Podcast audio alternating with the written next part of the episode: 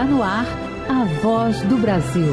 As notícias do governo federal que movimentaram o país no dia de hoje. Olá, boa noite. Boa noite para você que nos acompanha em todo o país. Quarta-feira, 7 de fevereiro de 2024. E vamos ao destaque do dia: combater a malária, tuberculose, hanseníase e outras 11 doenças. Brasil é o primeiro país a lançar programa para a eliminação de doenças que atingem de forma mais intensa pessoas em situação de vulnerabilidade social. Cleide Lopes. Entre as ações do programa estão o enfrentamento à fome e à pobreza, qualificação de trabalhadores e movimentos sociais. Você também vai ouvir na Voz do Brasil. Pessoas em situação de rua, idosos, pessoas com deficiência e comunidade LGBTQIA.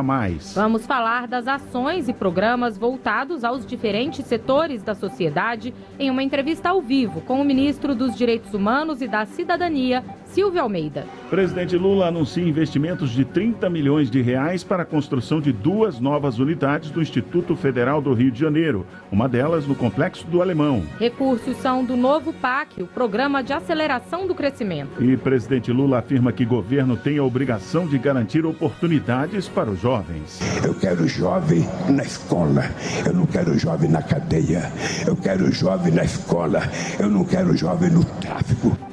Quem ganha até dois salários mínimos vai continuar sem pagar imposto de renda. Hoje, na apresentação da Voz do Brasil, Mariana Jungmann e Luciano Seixas. E assista a gente ao vivo. Acesse o canal Gov no YouTube. Pessoas LGBTQIA, população de rua, crianças, adolescentes, idosos, pessoas com deficiência. O Ministério dos Direitos Humanos e da Cidadania vem atuando em várias frentes com novos programas específicos para a garantia de direitos de todos os setores da sociedade. E quem está aqui no estúdio ao vivo conosco e detalha todas essas ações é o ministro da pasta, Silvio Almeida. Boa noite, ministro, bem-vindo. Boa noite, boa noite a todos aqueles e aquelas que nos ouvem. É um prazer estar aqui com vocês. Ministro, a gente começa essa entrevista falando sobre um programa que vai ter um investimento aí de quase um bilhão de reais para garantir os direitos da população de rua. O senhor pode falar para a gente sobre esse plano e quais são as ações previstas? Perfeito. Esse plano é o chamado Plano Ruas Visíveis. Um plano que já vinha sendo gestado desde o início do governo do presidente Lula, é, tanto que é, já era previsto já estava prevista uma diretoria voltada especificamente para as pessoas em situação de rua no Ministério dos Direitos Humanos da Cidadania, e isso foi colocado já na transição. Então, nós recompusemos o sistema de participação social com o Comitê Intersetorial de Monitoramento da Situação das Pessoas em Situação de Rua e começamos a fazer o plano. E aí veio a decisão do Supremo Tribunal Federal que fez com que houvesse, vamos dizer assim, houvesse um reforço é, na necessidade, na urgência e no compromisso que todos os setores da sociedade têm para com esse problema. Então, nasceu o Plano Ruas Visíveis, que foi coordenado pelo Ministério dos Direitos Humanos e da Cidadania, que é um plano, como já se disse, de um investimento de quase um bilhão de reais, 982 milhões de reais. E vejam, vamos esclarecer uma coisa, uma coisa assim que é, as pessoas têm dúvida. Esse monte de dinheiro é para que as pessoas permaneçam na rua? É óbvio que não. A questão toda é que uma pessoa que está em situação de rua, ela precisa que sejam construídas as portas e os caminhos para que ela possa sair da rua. Ninguém está na rua porque quer. A rua não é um lugar que as pessoas tenham que ficar. A gente precisa dar a possibilidade das pessoas saírem da rua. O centro de qualquer política para pessoa em situação de rua é a política de moradia. Moradia é direito. Moradia não é a mesma coisa que habitação, não é a mesma coisa que casa. A moradia significa que você tem um lugar onde morar, você tem um teto sobre a sua cabeça, mas você tem também outros direitos. Você tem saúde, educação, assistência social, você tem direito à segurança, à cultura. Então o plano Ruas Visíveis, ele visa o quê? É, propiciar é, o caminho para que as pessoas continuem vivas e o caminho para que elas saiam da, na rua, para que elas possam é, acessar os sistemas de saúde, o sistema de assistência social, para que elas possam ter acesso à documentação. Esse é um problema que as pessoas têm. As pessoas que estão na rua, muitas vezes, elas não só perdem os documentos, mas como elas têm os seus documentos furtados, roubados, destruídos. É preciso que haja segurança. Então, esse plano ele conta com a articulação de 11 ministérios do governo federal. Ele foi feito sob a condução né, política da Casa Civil, sob a coordenação técnica do Ministério dos Direitos Humanos. E este ano já nós é, iniciaremos as ações previstas no plano.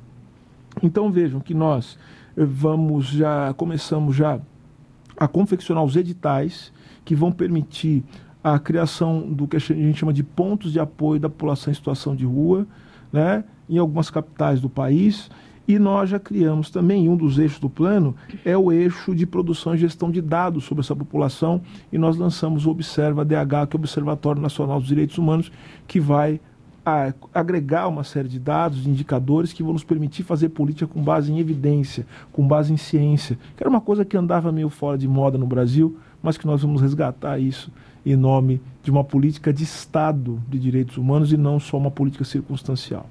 Ministro, é, falando em, em, política de Estado de direitos humanos, vocês estão desenvolvendo uma política nacional de direitos humanos nas empresas, né? E isso está sendo feito, inclusive, com outros ministérios também, como o senhor mencionou. Você pode falar para a gente o que está sendo pensado nesse sentido?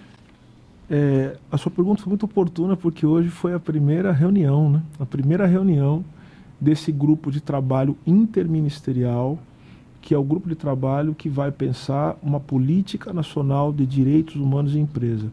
Uma preocupação que nós trouxemos da transição, ou seja, nós achávamos que era necessário que diante, primeiro, de todas as transformações na economia global, diante da necessidade de juntar as questões econômicas com as questões de direitos humanos, que nós no Brasil tivéssemos um campo institucional dentro do Estado brasileiro para pensar essa intersecção entre a atividade empresarial, atividade econômica e todos os seus efeitos, é, as políticas de desenvolvimento, que todo mundo está falando disso, e isso é muito importante, e a proteção e a promoção dos direitos humanos. Então, qual é a ideia dessa política do ponto de vista, do ponto de vista conceitual?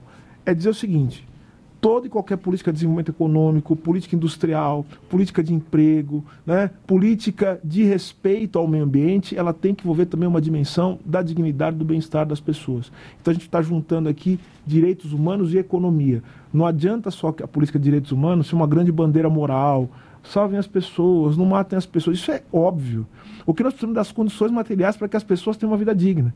Então, a gente tem que juntar desenvolvimento econômico com direitos humanos. Então, hoje nós começamos eh, as primeiras reuniões desse grupo de trabalho. 17 ministérios estiveram presentes nessa reunião, desde os, ministérios da economia, os ministérios que. Ministério das Minas e Energia, eh, o Ministério dos Transportes, Portos e Aeroportos, Ministério da Igualdade Racial, Ministério do Trabalho, e tantos outros é, Ministério, a, a Advocacia Geral da União.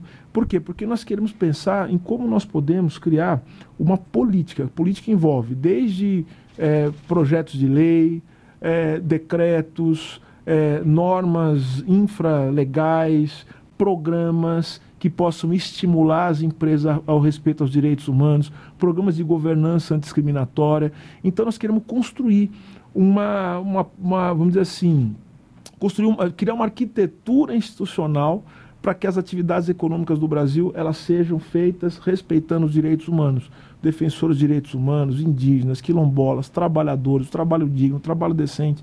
Então a gente vai agora ter um assento dentro do Estado brasileiro para pensar essas grandes questões. Estou muito feliz de ter lançado essa política. Outro foco do Ministério é ampliar os direitos da pessoa com deficiência Sim. no país. Né? Inclusive foi lançado o novo Viver Sem Limite, que conta com 95 ações para essa população. Quais são os principais desafios hoje para quem tem alguma deficiência no Brasil, ministro?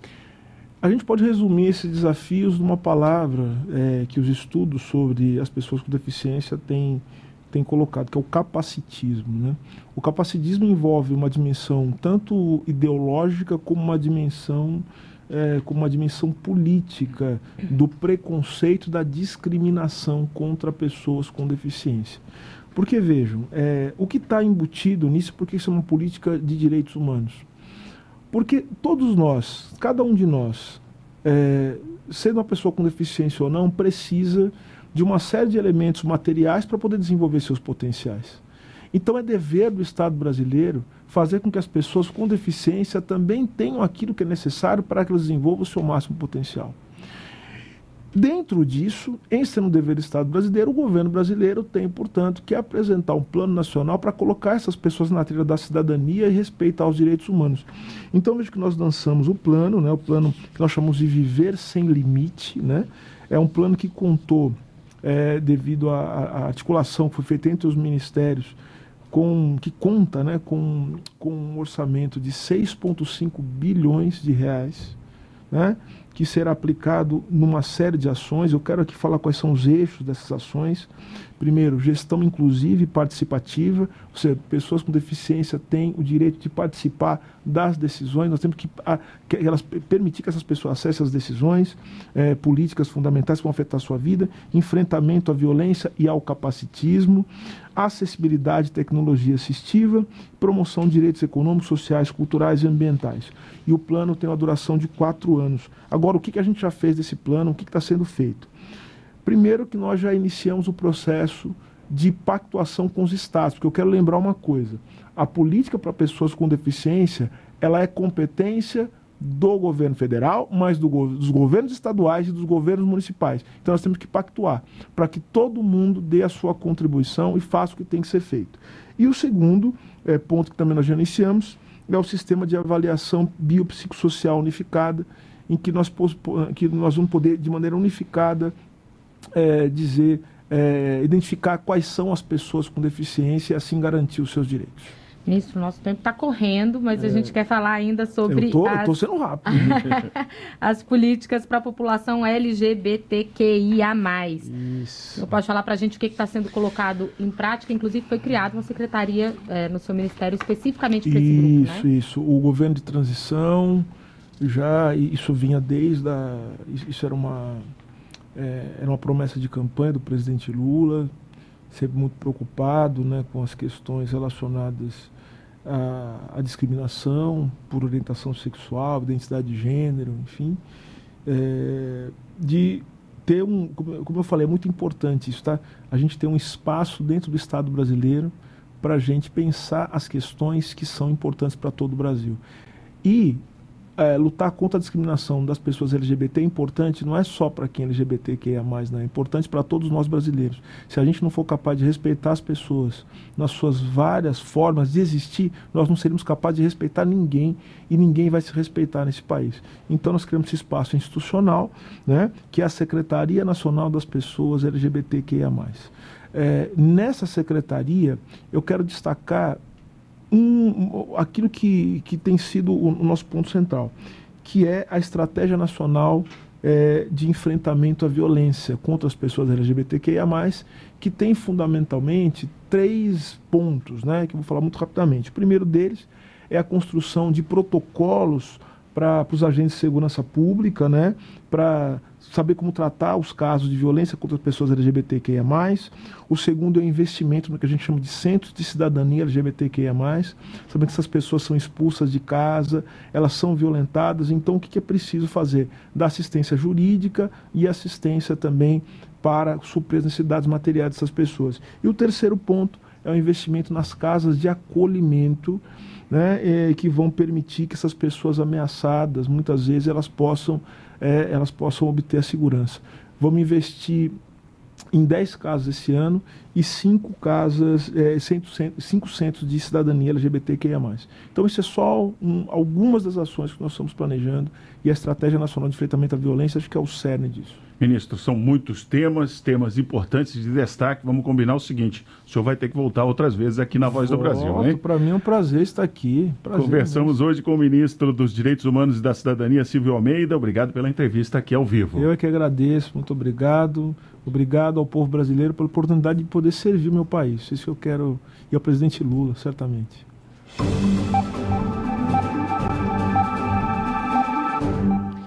Você sabe o que são as chamadas doenças socialmente determinadas? São doenças ou infecções que atingem com maior incidência pessoas em situação de maior vulnerabilidade social. Entre elas estão a tuberculose, a malária, doença de Chagas e hanseníase. E para combater essas e outras doenças, foi lançado hoje o programa Brasil Saudável. O Brasil é o primeiro país a lançar um programa para a eliminação e controle de doenças socialmente determinadas. A tuberculose continua sendo um grande problema de saúde pública no país. Dados do governo de 2021 mostram que 5.120 pessoas morreram da doença no Brasil. A tuberculose está entre as 14 doenças que atingem mais intensivamente as populações vulneráveis. São doenças como a malária, doença de Chagas, hanseníase, HIV e sífilis. E foi para controlar e até mesmo eliminar algumas dessas doenças que o Ministério da Saúde lançou o programa Brasil Saudável, que terá como lema Unir para Cuidar.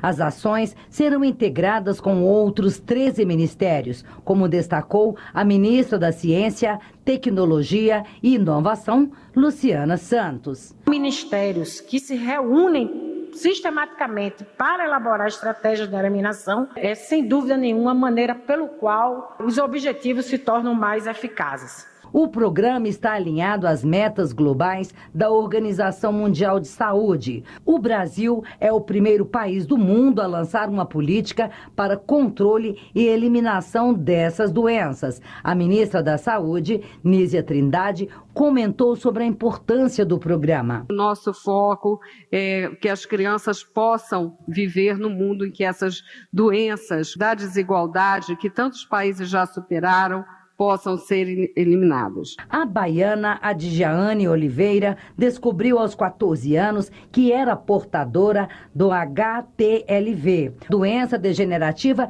que ela e os três irmãos adquiriram de forma transversal da mãe. Como o diagnóstico foi tardio, hoje ela está em uma cadeira de rodas. Alegria, não só de ver né, o compromisso do Ministério da Saúde em eliminar diversas doenças, mas evitar né, é, que essas futuras crianças tenham esse vírus. Entre as ações do programa estão o enfrentamento à fome e à pobreza, qualificação de trabalhadores e movimentos sociais. Reportagem Cleide Lopes. No Rio de Janeiro, um local que foi palco de vitórias nas Olimpíadas de 2016 vai passar a abrigar mais de mil estudantes que vão ter aulas em tempo integral. A Arena 3, parte do Parque Olímpico, se transformou no Ginásio Educacional Olímpico Isabel Salgado, a maior escola municipal da cidade. Também será construído um campus do Instituto Federal do Parque Olímpico. O investimento será de 15 milhões de reais com recursos do novo PAC, o Programa de Aceleração do Crescimento. A Arena Carioca 3, construída para as Olimpíadas de 2016, deu lugar ao Ginásio Educacional Olímpico Isabel Salgado. A unidade, que recebe neste ano cerca de mil alunos do ensino fundamental, é a maior escola da rede municipal do Rio. São 18 mil metros quadrados, que abrigam 24 salas de aula laboratórios e refeitório, além de duas quadras e locais para a prática de judô, lutas, tênis de mesa e ginástica. A escola vai funcionar em tempo integral e vai focar também na formação de novos atletas. O ministro da Educação, Camilo Santana, destacou os investimentos do governo federal nas escolas em tempo integral. Nós investimos ano passado 1 bilhão e 700 milhões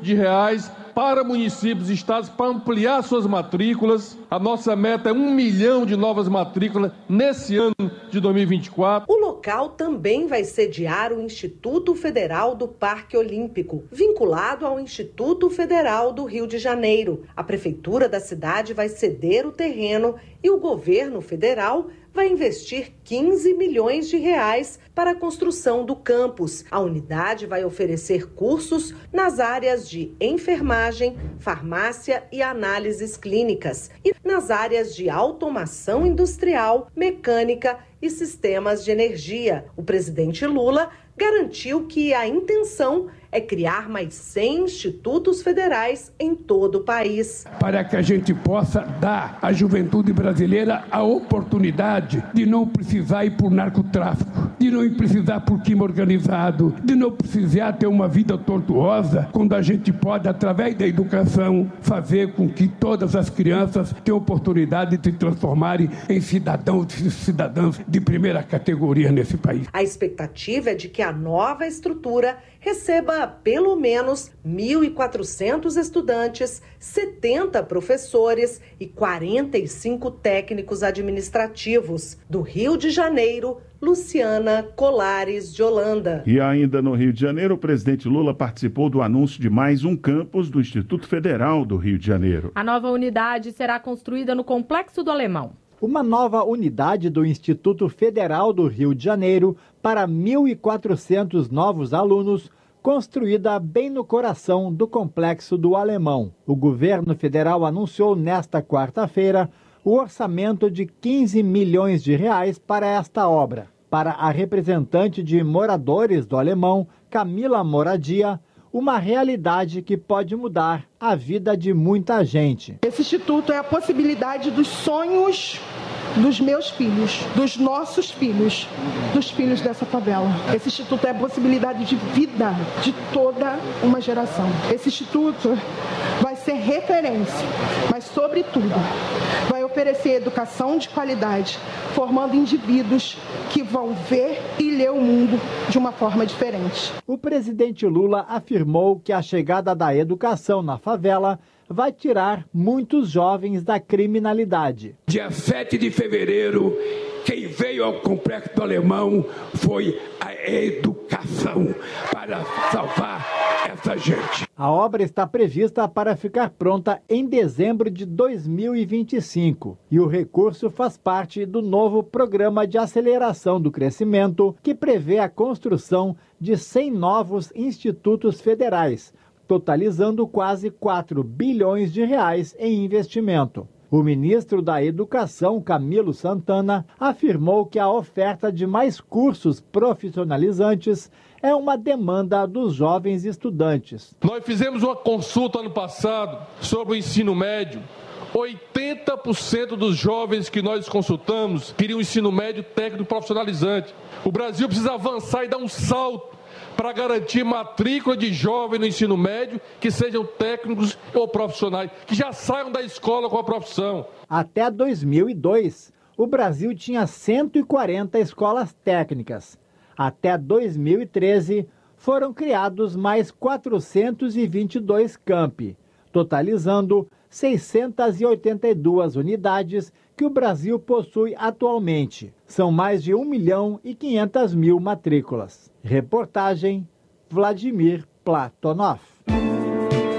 Quem recebe até dois salários mínimos está isento do imposto de renda. O valor foi reajustado pelo governo federal e, com isso, 15 milhões e 800 mil brasileiros não vão precisar pagar o imposto o governo reajustou a faixa de isenção do imposto de renda. A partir de agora, a pessoa física que recebe até R$ 2.824 por mês não terá que pagar imposto, um aumento de 6,97%. A tabela do imposto de renda é progressiva, ou seja, quem ganha mais, paga mais. A primeira faixa de isenção subiu de R$ 2.112 para quem ganha até R$ 2.259,20 por mês. Mas, a partir desse valor, o governo vai oferecer um desconto de até R$ 564,80 sobre o imposto de renda retido na fonte que o contribuinte passaria a pagar mensalmente. Dessa forma, quem ganha até dois salários mínimos não terá o imposto retido todo mês. Na hora de fazer a declaração de ajuste anual do imposto de renda, o contribuinte poderá escolher entre o modelo simplificado ou detalhado. Quem tem direito a descontos maiores, como previdência e dependentes, poderá escolher a forma detalhada para receber a restituição sobre as contribuições. O aumento na faixa de isenção foi feito por medida provisória e já está valendo, mas ainda deve ser aprovado pelos parlamentares para ser permanente. Luciana Vasconcelos para a Voz do Brasil. Mais de 1 milhão e 700 mil candidatos já se inscreveram para o concurso público nacional unificado. Esse é o maior número de inscritos em um concurso na história do país. Candidatos de todo o país vão disputar mais de 6.600 vagas, distribuídas em 21 órgãos federais. As provas vão ser aplicadas em 220 cidades no dia 5 de maio. As inscrições seguem até sexta-feira, dia 9 de fevereiro. Mais informações sobre o concurso e inscrições, acesse gov.br barra concurso nacional. E essas foram as notícias do governo federal. Fique agora com as notícias do Poder Judiciário e do Congresso Nacional. Boa noite. Boa noite para você e até amanhã. A voz do Brasil. Governo Federal.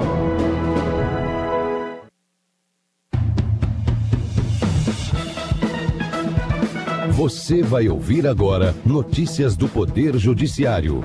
STF valida a ampliação da lei que obriga a inclusão gratuita de canais locais em TVs por assinatura. STJ assegura a prisão domiciliar à mulher trans que teria de cumprir pena em presídio masculino. União deve elaborar programa permanente de prevenção à AIDS em comunidades indígenas de Santa Catarina. Boa noite, eu sou Ariana Fonseca. E eu sou Walter Lima. Supremo Tribunal Federal decide que é constitucional a ampliação da obrigação das distribuidoras de TV por assinatura de incluir em seus pacotes determinados canais gratuitos, sem repasse de custo ao consumidor.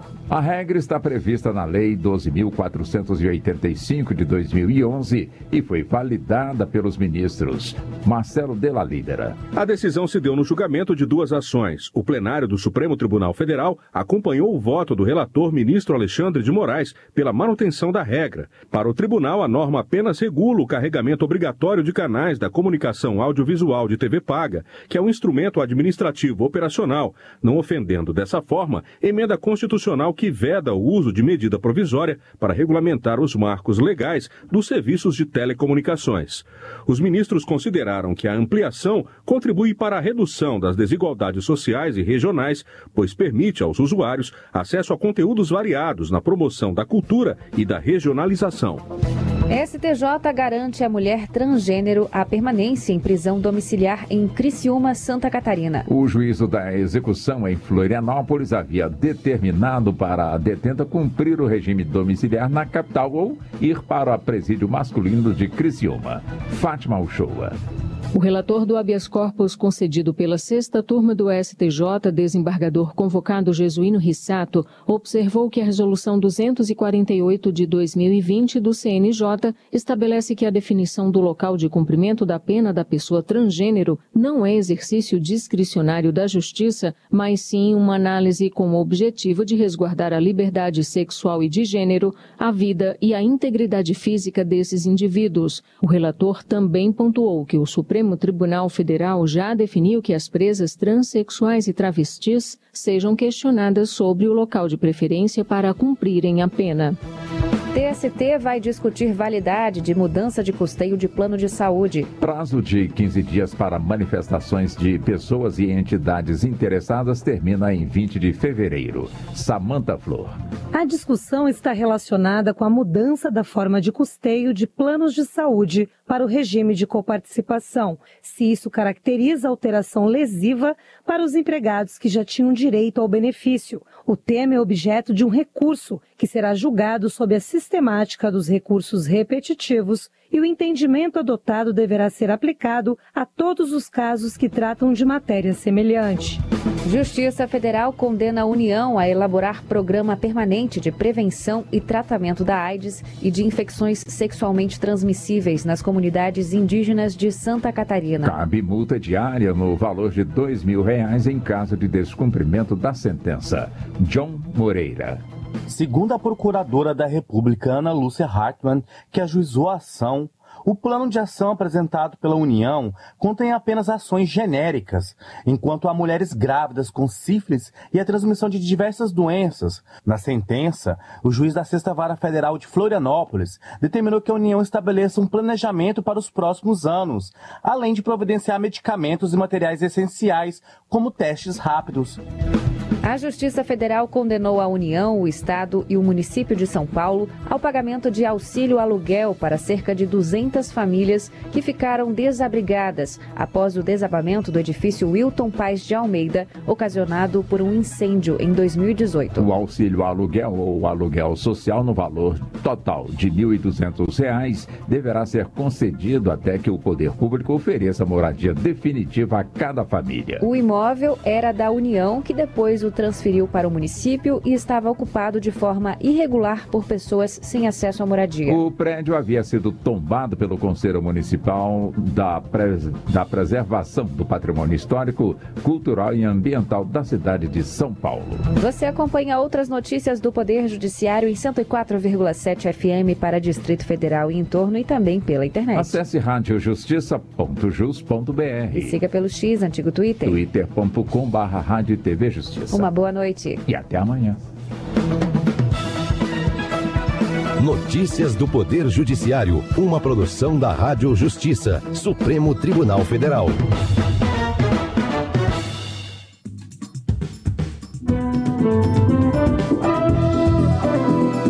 Está no ar o Jornal do Senado. Eu sou Paula Groba e estes são os destaques de hoje do Jornal do Senado, que começa agora. A sanção incentivo à parentalidade positiva para coibir violência contra crianças. Líderes negociam com o governo novo projeto sobre desoneração de setores da economia. Senadora cobra ações para combate à dengue na capital do país.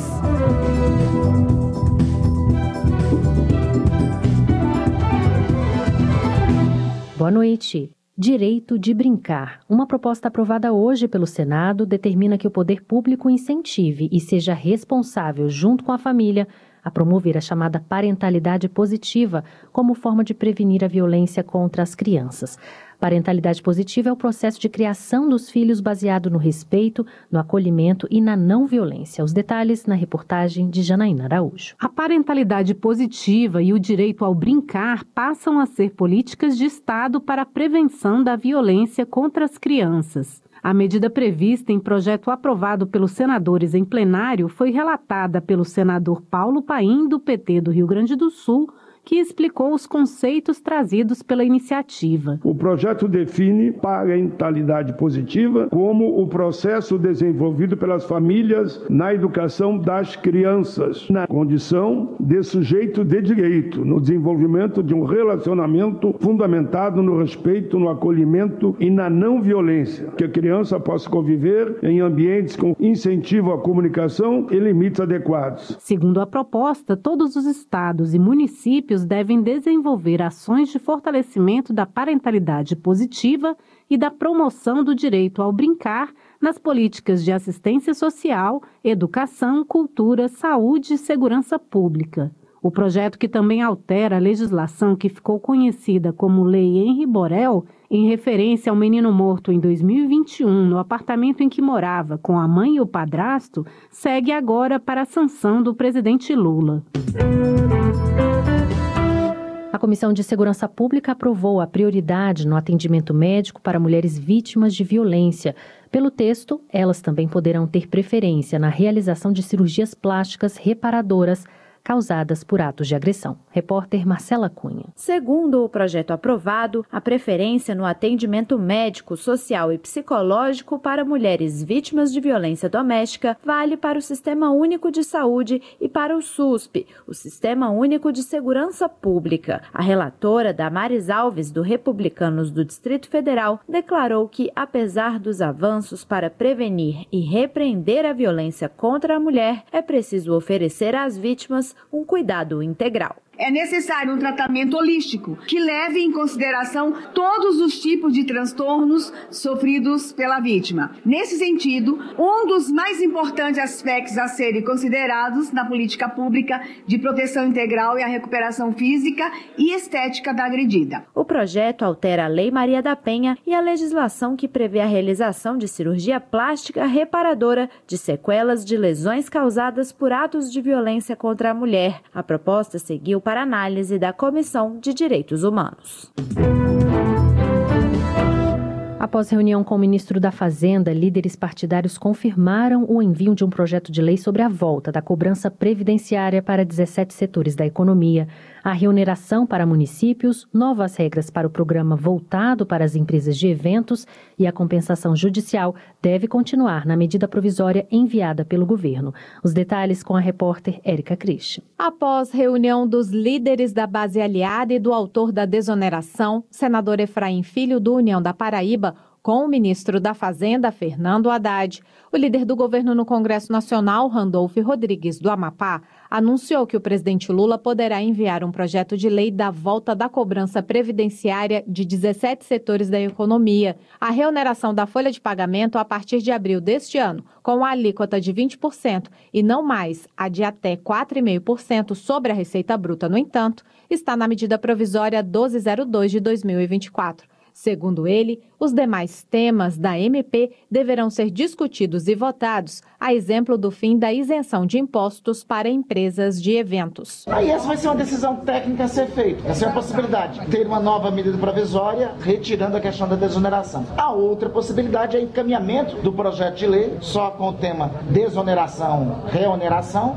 e o restante dos temas continuar no âmbito da medida provisória. O autor da desoneração, senador Efraim Filho do União da Paraíba deixou claro que não há compromisso com a aprovação do projeto do governo, que será submetido à decisão final do legislativo. Quanto mais o texto se aproximar do projeto original aprovado pelo Congresso, melhor será de caminhar. Mas não ficou nenhum compromisso de mérito. Isso foi bem claro na mesa. O projeto de lei, ele pressupõe debate de ideias, discussão, diálogo e votos. Quanto mais se aproximar do projeto atual, mais fácil será encaminhar. Deputados e senadores que integram 15 frentes parlamentares, a exemplo da agropecuária e do empreendedorismo, divulgaram um manifesto defendendo a devolução da MP da reoneração. A senadora Leila Barros, do PDT do Distrito Federal, criticou o governo do DF por não ter agido de forma preventiva em relação à dengue, que já provocou neste ano, em apenas 33 dias, 47,4 mil casos e 11 mortes na capital. Ela destacou que a dengue é uma doença sazonal e que faltou uma campanha de conscientização da população, além de não terem sido renovados vários contratos temporários de agentes de saúde e de vigilância. Leila informou ter solicitado ao Ministério da Saúde que priorizasse o Distrito Federal na distribuição de doses da vacina contra a doença, o que foi prontamente acatado pela ministra Nízia Trindade. Em cinco anos de mandato, a saúde pública do Distrito Federal sempre esteve entre as minhas prioridades na destinação de emendas e atuação parlamentar. Destinei nesse período cerca de mais de 120 milhões de reais que estão sendo investidos para o senador Jorge Cajuru, do PSB de Goiás, infelizmente, Brasília virou a capital da dengue e diz que falta soro nos hospitais para o tratamento dos doentes. O senador Paulo Paim, do PT do Rio Grande do Sul, também manifestou preocupação com o aumento da doença em todo o país e diz que 2024 pode se tornar o pior ano da história em número de casos de dengue. Paim alertou que, segundo especialistas, o grande pico da doença ainda deve acontecer entre março e abril, e mesmo antes desse período, o país já enfrenta 255% de aumento no número de casos da doença no país.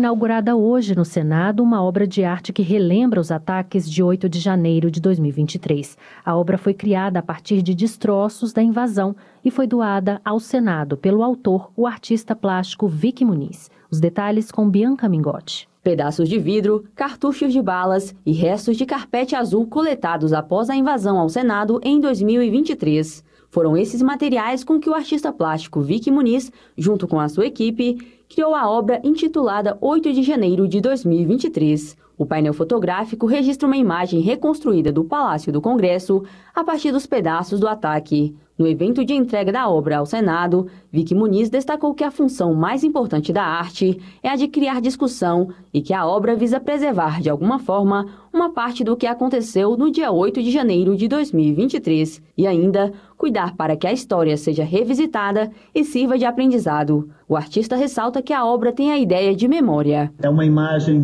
que vocês estão acostumados a ver e com certeza a gente vai ver essa imagem por muito, muito tempo feita com os restos de um momento deveras desagradável de um dia fatídico que deixou uma memória muito difícil na lembrança da maioria das pessoas. Para o presidente do Senado, Rodrigo Pacheco, a obra simboliza a resistência da democracia brasileira. E um dos atos, de fato, que coroa esses 200 anos do Senado e a afirmação e a reafirmação da democracia é esse enorme ato de generosidade, fazendo dos cacos e dos resquícios e dos resíduos de atos antidemocráticos uma belíssima obra obra de arte que estará aqui nesse prédio eternizada como um símbolo de resistência democrática. A obra 8 de janeiro de 2023 ficará em exposição permanente no Salão Azul, próximo à entrada do plenário do Senado.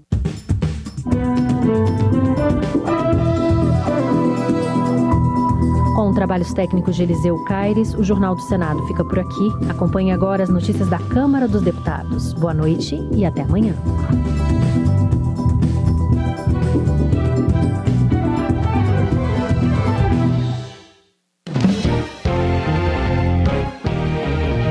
Jornal. Câmara dos Deputados. Plenário proíbe e criminaliza o uso de material cortante em linhas de pipa. Câmara entrega a medalha do mérito legislativo a 37 personalidades. Deputados aprovam projeto que cria a Semana Cultural Interescolar. Boa noite. A Câmara aprovou a criação de uma semana dedicada às artes nas escolas e a adesão do Brasil a dois acordos internacionais. O repórter Marcelo Larcher tem os detalhes. Deputados e deputadas aprovaram um projeto que cria a Semana Cultural Interescolar, a ser realizada todos os anos no mês de outubro nas escolas de ensino fundamental e médio. A proposta estabelece que a Semana Cultural fará parte do calendário escolar e a programação será aberta à participação dos pais de alunos e da comunidade em geral. Também será incentivada a apresentação voluntária de artistas e de representantes da cultura popular. O projeto foi apresentado pelo deputado Rodrigo Gambale, do Podemos de São Paulo, e teve parecer favorável do relator, deputado Romero Rodrigues, do Podemos da Paraíba. De acordo com o relator, a Semana Cultural será um espaço dedicado a apresentações artísticas como música, dança, teatro, poesia, literatura e artes visuais.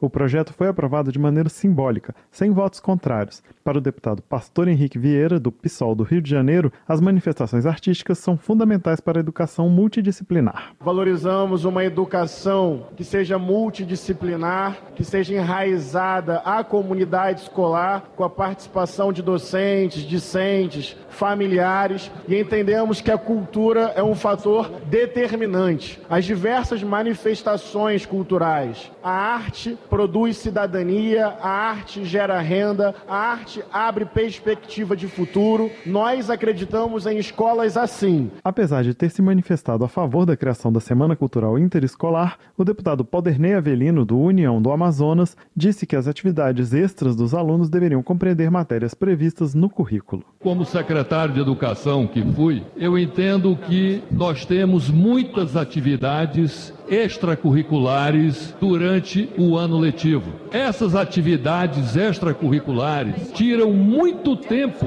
das atividades curriculares que deveriam ter nas escolas, na sala de aula. O projeto que cria a Semana Cultural Interescolar seguiu para análise do Senado, assim como outros dois projetos também aprovados pelo plenário, que tratam de acordos internacionais. Um deles aprova um acordo entre Brasil e Marrocos na área de investimentos, com cláusulas para proteger investidores dos dois países. O acordo também estabelece obrigações e medidas a serem adotadas em caso de controvérsias judiciais e conflitos. O terceiro projeto aprovado trata da adesão do Brasil a uma Convenção Internacional sobre Navegação Marítima, com o objetivo de aumentar a segurança dos mares internacionais. Da Rádio Câmara de Brasília, com informações de Antônio Vital, Marcelo Larcher. Política. Para Carlos Jordi, do PL Fluminense, o mandado de busca e apreensão cumprido no âmbito da Operação Lesa Pátria em sua casa e em seu gabinete no dia 18 de janeiro foi um ato de violência injustificada. Ao se defender das acusações de envolvimento nos atos de 8 de janeiro, ele reitera que nunca apoiou ou incitou a depredação dos palácios dos três poderes. Carlos Jordi entende que os inquéritos sobre os atos de 8 de janeiro são ilegais e visam apenas a perseguição política. Mas, ao contrário de se sentir intimidado, o deputado diz estar fortalecido moral e politicamente para continuar se opondo ao atual governo e para recolocar o judiciário em seu papel de julgador e não de investigador. Rodolfo Nogueira, do PL de Mato Grosso do Sul, quer priorizar a discussão da proposta de emenda à Constituição que trata das prerrogativas parlamentares. Ele argumenta que a urgente aprovação da matéria é necessária para que o respeito ao Congresso seja retomado. Rodolfo Nogueira reitera seu apoio ao líder da oposição, Carlos Jordi. Na avaliação do deputado, Jordi foi vítima de abuso de poder e teve suas prerrogativas parlamentares desrespeitadas quando a Polícia Federal cumpriu mandado de busca e apreensão na sua casa e em seu gabinete. Na opinião de Cabo Gilberto Silva, do PL da Paraíba, as recentes operações da Polícia Federal no Congresso Nacional revelam a desmoralização do Legislativo. O deputado afirma que todos os parlamentares têm responsabilidade com o atual cenário de desprestígio da instituição. Cabo Gilberto Silva assinala que a influência excessiva do Judiciário sobre as funções do Legislativo retira o poder de decisão do Parlamento em questões de sua competência. Para ele, os ataques à autonomia do Congresso representam uma ameaça à democracia. Gustavo Gaia, do PL de Goiás, critica o mandado de busca e apreensão realizada pela Polícia Federal na casa onde a família Bolsonaro estava reunida em Angra dos Reis, no Rio de Janeiro. Na avaliação do deputado, a medida não tem fundamento e configura uma perseguição a políticos de direita. Gustavo Gayer também repercute a notícia de que em 2023 o Brasil caiu 10 posições no Índice de Percepção da Corrupção, divulgado pela ONG Transparência Internacional. O deputado ironiza, inclusive, o fato de que, após a publicação dos dados, o ministro do STF, Dias Toffoli, tenha mandado investigar a ONG. No entendimento de Maurício Marcon, do Podemos do Rio Grande do Sul, o governo federal retomou a prática de corrupção que, segundo ele, sempre marcou a gestão do PT. O deputado cita despacho do TCU que aponta indícios de falhas contratuais com a Petrobras que podem representar prejuízos de quase 500 milhões de reais. Maurício Marcon também critica a decisão da Justiça de suspender a multa bilionária do grupo JF, mesmo depois que a empresa admitiu ter cometido irregularidades contra os cofres públicos e ter aceitado devolver o dinheiro em acordo de leniência da Operação Lava Jato. Luiz Lima, do PL do Rio de Janeiro, elogia o discurso do presidente Arthur Lira durante a sessão de abertura do ano legislativo, quando defendeu a independência da Câmara em relação ao Executivo. O parlamentar ainda reforça a importância da casa como o mais eficiente canal de ligação com os cidadãos. Luiz Lima pede que todos os deputados, independentemente da linha ideológica, defendam o legislativo para não permitir que nenhum outro poder diminua o Congresso Nacional. Ele ainda destaca a diversidade na composição da Câmara e afirma que a representatividade é o que há de mais genuíno na democracia. Já Marcel Van Hatten, do Novo do Rio Grande do Sul, questiona a postura do presidente da Câmara, Arthur Lira, e do presidente do Senado, Rodrigo Pacheco, diante do que considera interferências indevidas do Supremo Tribunal Federal no processo legislativo. Marcel Van Hatten espera que tanto Lira quanto Pacheco honrem os cargos que ocupam e correspondam às expectativas da população, defendendo as prerrogativas parlamentares e limitando a atuação do STF, que, segundo o deputado, não tem respeitado sequer o devido processo legal. Por sua vez, Ivan Valente, do pessoal de São Paulo, critica a ausência do presidente da Câmara, Arthur Lira, na cerimônia realizada no Congresso Nacional em memória a 8 de janeiro, um ano depois dos atos de vandalismo. Ele também critica a fala de Arthur Lira no discurso de abertura do ano legislativo de 2024. Para Ivan Valente, em vez de agir como um estadista, o presidente da Câmara se limitou a enviar recados e ameaças ao Poder Executivo. O deputado afirma que o legislativo quer chantagear o governo federal nas negociações políticas em troca de recursos de emendas parlamentares. Chico Alencar, do pessoal do Rio de Janeiro, observa que o poder legislativo não existe apenas para confirmar os projetos do governo federal, mas pondera que a competência de planejar e executar o orçamento cabe principalmente ao Poder Executivo. Segundo ele, o parlamento deve colaborar com sugestões e debates. Chico Alencar também ressalta o papel fiscalizador do Congresso Nacional. Para ele, abrir mão dessa função é enfraquecer o parlamento. O deputado sugere a instauração de uma CPI para investigar denúncias de que, durante o governo Bolsonaro, foi criada uma BIM paralela dentro da Agência Brasileira de Inteligência. Luiz Couto, do PT da Paraíba, elogia a habilidade política e a capacidade de diálogo do presidente Lula e sua equipe. Ele avalia que, em pouco tempo, o governo federal conseguiu estabilizar a democracia ferida e resgatou o protagonismo do Brasil no cenário internacional. Para Luiz Couto, ser progressista e democrático é negociar boas pautas com o Congresso Nacional. Ele argumenta que o diálogo é capaz de vencer impasses, a exemplo do que aconteceu com a aprovação da reforma tributária, tanto no Senado como na Câmara. Zeca Dirceu, do Paraná, se despede da liderança do PT, anunciando que o novo líder será o deputado Odair Cunha, de Minas Gerais. Ele agradece pela oportunidade de tomar a frente nas discussões e articulações na Câmara em 2023 e elogia a atuação da bancada petista no parlamento. Zeca Dirceu também elogia o novo líder, Odair Cunha, ressaltando sua experiência e habilidade política. O parlamentar afirma que, fora da liderança, continuará trabalhando para melhorar a qualidade de vida dos brasileiros. Homenagem. A Câmara homenageou personalidades reconhecidas por terem prestado serviços relevantes ao Poder Legislativo. A reportagem é de Luiz Cláudio Canuto.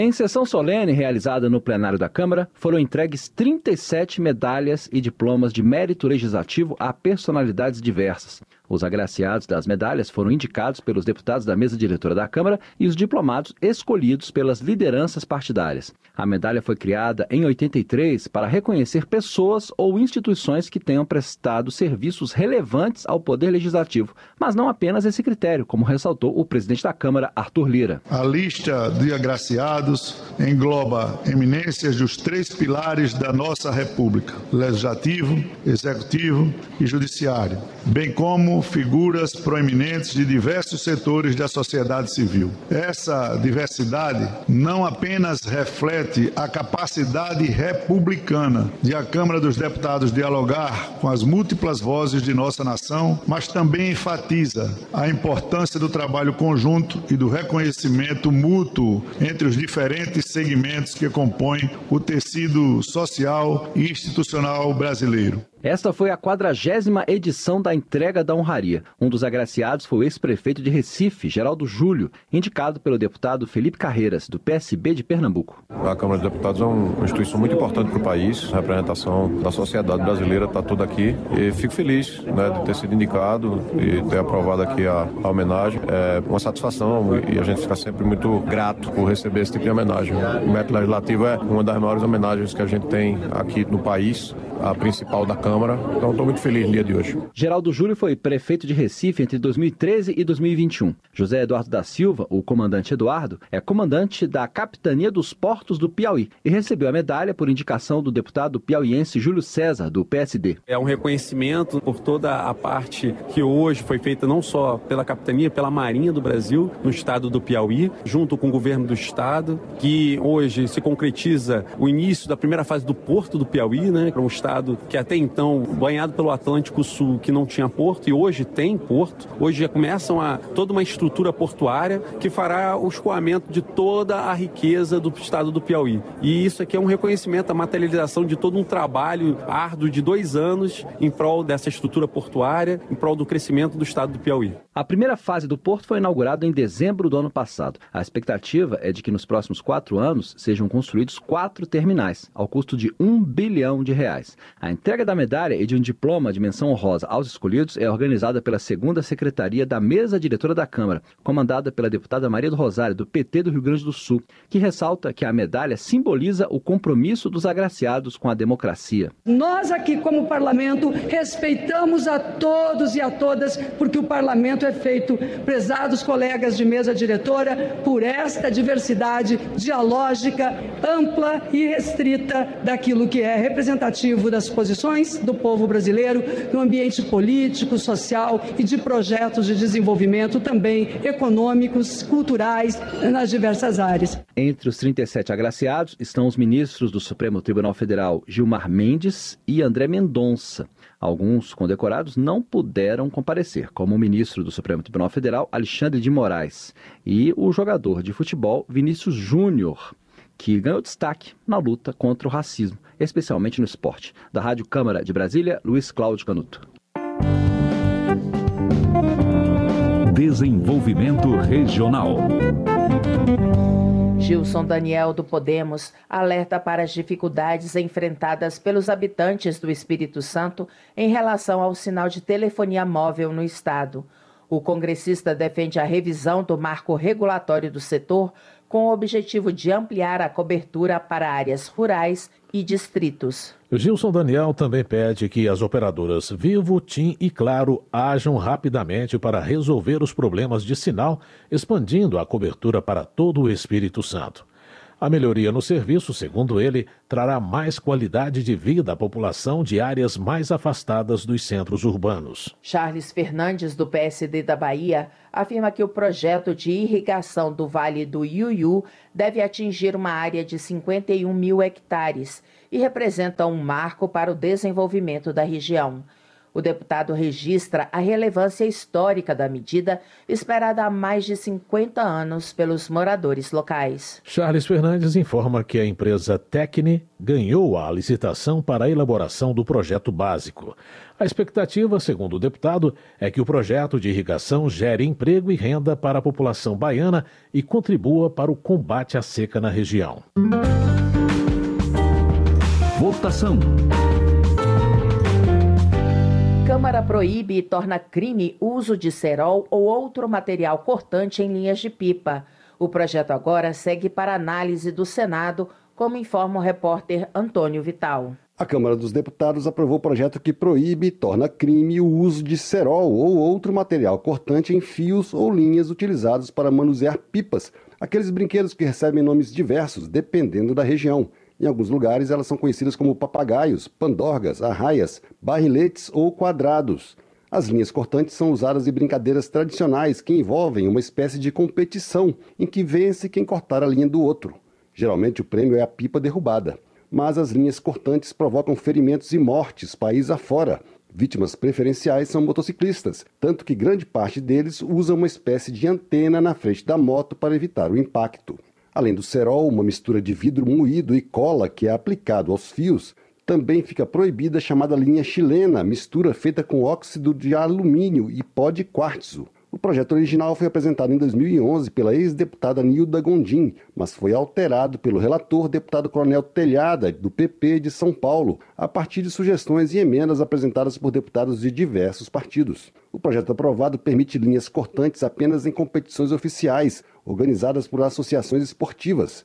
Essas competições devem ocorrer em locais chamados pipódromos, que devem ficar a uma distância mínima de um quilômetro de ruas e redes elétricas.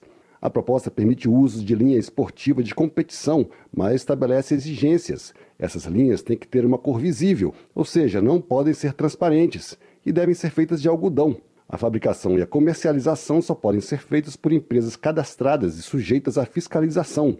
Para adquirir o produto, a pessoa tem que ser maior de idade ou ter mais de 16 anos, nesse caso, com autorização dos pais. O projeto foi aprovado de maneira simbólica com apoio de todos os partidos o deputado Alfredinho, do PT de São Paulo, concordou que o cerol é um perigo. Todos nós, quando criança, gostamos de brincar com pipa em alguns lugares, papagaio em outros. No entanto, entendemos que o cerol é um perigo e isso já ficou provado porque pessoas já foram mortas devido ao uso do cerol. Já o deputado Silvio Antônio, do PL do Maranhão, lembrou o caso de um empresário de São Luís, no Maranhão, que morreu depois de acidente provocado por linha com cerol. Empresário de turismo, faleceu porque a linha de cerol cortou os paraquedas de um paramotor. Ele teve uma queda de 10 metros vindo a falecer. Então, esse projeto de lei é de suma importância, não apenas para motociclistas, ciclistas, mas até para quem pratica esportes como esse. O projeto proíbe a produção mesmo caseira de linha com cerol ou outro material cortante e estabelece penas. A empresa que fabricar ou comercializar o produto está sujeita à perda do alvará e ao pagamento de multa de até 30 mil reais. Pessoas físicas poderão pagar até R$ 2.500. A proposta também prevê pena de 1 a 3 anos de prisão.